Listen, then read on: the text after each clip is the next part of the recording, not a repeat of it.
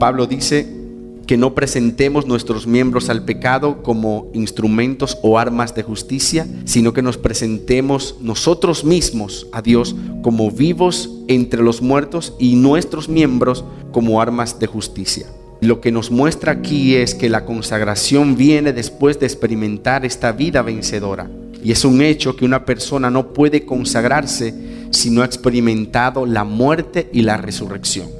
Para que una persona verdaderamente pueda consagrarse al Señor, tiene que haber experimentado un cambio de naturaleza. Una persona que no haya experimentado la vida de Dios no puede presentarse delante de Dios. Un incrédulo un no salvo no puede consagrarse al Señor. Necesitamos la nueva naturaleza operando en nuestro interior para podernos consagrar al Señor.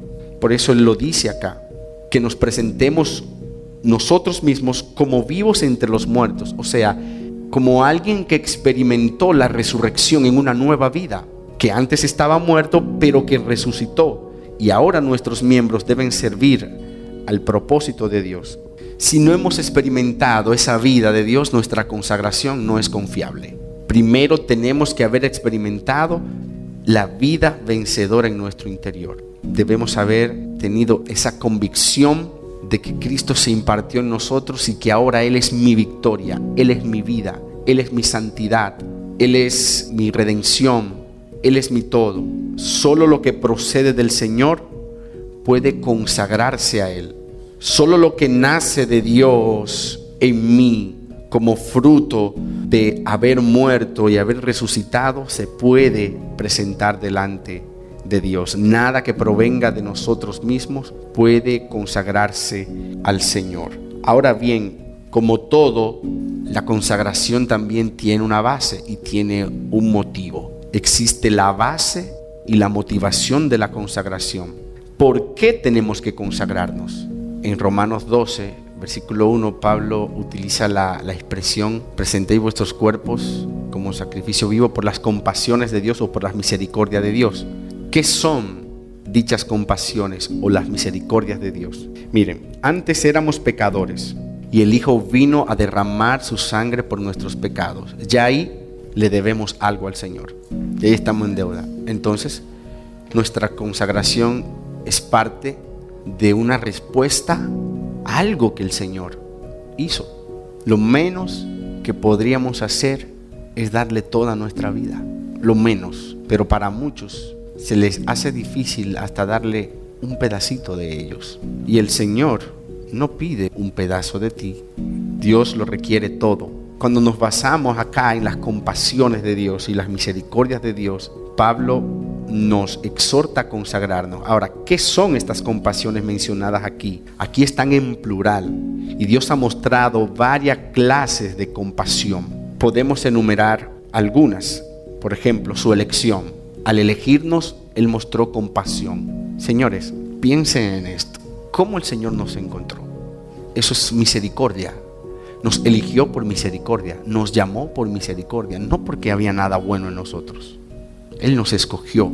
La elección fue una muestra de esa compasión y de misericordia cuando nos llamó. Él no solo nos eligió y nos llamó, sino que también nos salvó, nos limpió, nos purificó. Pero Él no solo hizo eso, nos dio vida nueva, señores. Nos dio su vida. O sea, no fue suficiente con tan solo eliminar los aspectos negativos, sino que también nos dio los aspectos positivos. Las partes elevadas y menos elevadas. Las menos elevadas fue que nos purificó, nos lavó, nos perdonó, pero la más elevada fue que nos dio su naturaleza, nos dio su vida, nos dio su perfección. Y todo eso, señores, fue con el fin de que nosotros disfrutemos de sus riquezas. Todo lo que Dios hizo lo hizo con el fin de que tú disfrutes de Él. La elección de Dios y su llamado está muy relacionado con la filiación y la filiación es ser hechos hijos a fin de portar su naturaleza y ser sus representantes, representarle a Él como hijos que van a reinar y que tengamos todo lo que Dios tiene en cuanto a sus capacidades y cualidades divinas. Porque dice Pedro, nos hizo participantes de su naturaleza divina. Esto es el Evangelio, señores.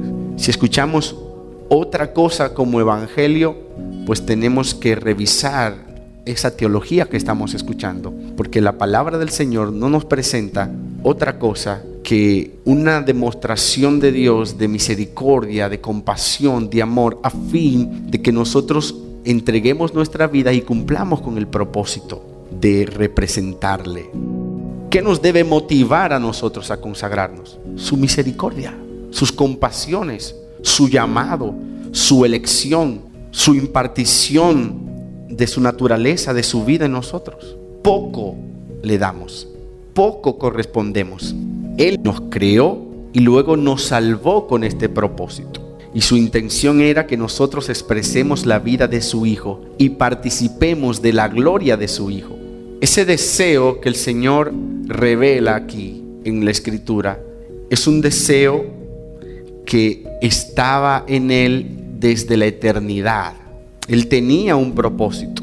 Él quería un hijo primogénito, tener muchos hijos. Su hijo unigénito pasó a ser primogénito, porque ahora muchos hijos portan la misma naturaleza del Padre, la misma vida del Padre. Por eso es que en Romanos 8:29 dice, porque a los que antes conoció, también los predestinó para que fuesen hechos conforme a la imagen de su Hijo, para que Él sea primogénito entre muchos hermanos. Dios nos predestinó para que fuésemos hechos conforme a la imagen de su Hijo y luego de eso nos compró y nos redimió. ¿Cómo Él nos obtiene? Él tuvo que comprarnos. Por su parte, Dios envió a su Hijo a morir por nosotros y nos redimiera. Y en lo que respecta a nuestra redención ahora, somos sus esclavos. Ahora debemos darle gracias a Dios por habernos comprado. Fuimos comprados por Dios. En Génesis 17:12, Dios le dijo a Abraham, y de edad de ocho días será circuncidado todo varón entre vosotros por vuestras generaciones, el nacido en casa y el comprado por dinero a cualquier extranjero que no fuere de tu linaje. Si usted compra algo, es suyo, ¿verdad? Porque usted pagó un precio por eso. Pero Dios nos compró pero nos dejó en libertad. Esa es la clase de obra que Cristo realizó a nuestro favor. Él tiene el derecho, tiene un legítimo derecho. Nosotros le pertenecemos a Él, pero Él no nos obliga a hacer nada. Él nos da la oportunidad de que nosotros nos presentemos. Si usted desea servir a las riquezas, Él te deja. Si tú deseas servir al mundo, Él no te lo impide, Él te deja, Él no te detiene. Si quieres servir a tu vientre, como dice también la palabra, Él no lo impide. Los que quieren servir a los ídolos, sirven a los ídolos. Él espera hasta que tú y yo le digamos, Dios, me entrego a ti como tu esclavo, porque tú me compraste y voluntariamente ahora yo quiero servirte. Por una parte, somos sus esclavos porque Él nos compró, pero por otra parte, somos sus esclavos porque nos presentamos a Él voluntariamente. ¿Mm? En cuanto a la ley, venimos a ser sus esclavos el día que fuimos redimidos. Pero en lo que respecta a nuestra experiencia, llegamos a ser esclavos de Él voluntariamente. ¿Cuándo? Cuando le decimos, Señor, me consagro a ti, consagro todo mi ser a ti. Tú le podrías decir eso al Señor, consagro mi ser a ti voluntariamente. Oh, gloria al Señor. Lo que Pablo dice, ¿no sabéis que si te sometes a alguien como esclavo para obedecerle, eres esclavo de aquel a quien obedeces? Si obedeces a Dios, eres su esclavo, pero un esclavo por amor, voluntariamente. Nadie puede servir al Señor sin darse cuenta. Esta consagración debe ser una decisión personal Dios no nos obliga y Pablo nos suplica más bien por las misericordias de Dios presenten, por las compasiones. Asimismo, como Dios ha mostrado tanto amor, de esa misma forma preséntense en respuesta delante del Señor y sírvanle. Pero Dios no nos presiona. Él desea que nosotros nos consagremos libremente. Cuando fuimos salvos, tuvimos ese deseo espontáneo de consagrarnos al Señor. Él nos compró. Ahora, lo que Él espera es que tú te entregues voluntariamente para servir a su placer. Lo que Dios requiere es que nosotros nos consagremos absolutamente a Él. Él nos compró con su sangre, no con cosas corruptibles como dice la palabra, sino con la sangre preciosa de su Hijo. Cuando nosotros realmente vemos el precio que pagó nuestro Señor, su sangre preciosa, voluntariamente nos consagramos a Él, no por un peso en nuestras conciencias, no por temor a, a morirnos, a irnos al infierno, sino porque respondemos a una acción tan sin igual a nuestro favor que sin merecernos nos dio la oportunidad de la libertad. Podemos decirle, tú me has amado, me has salvado, me has librado.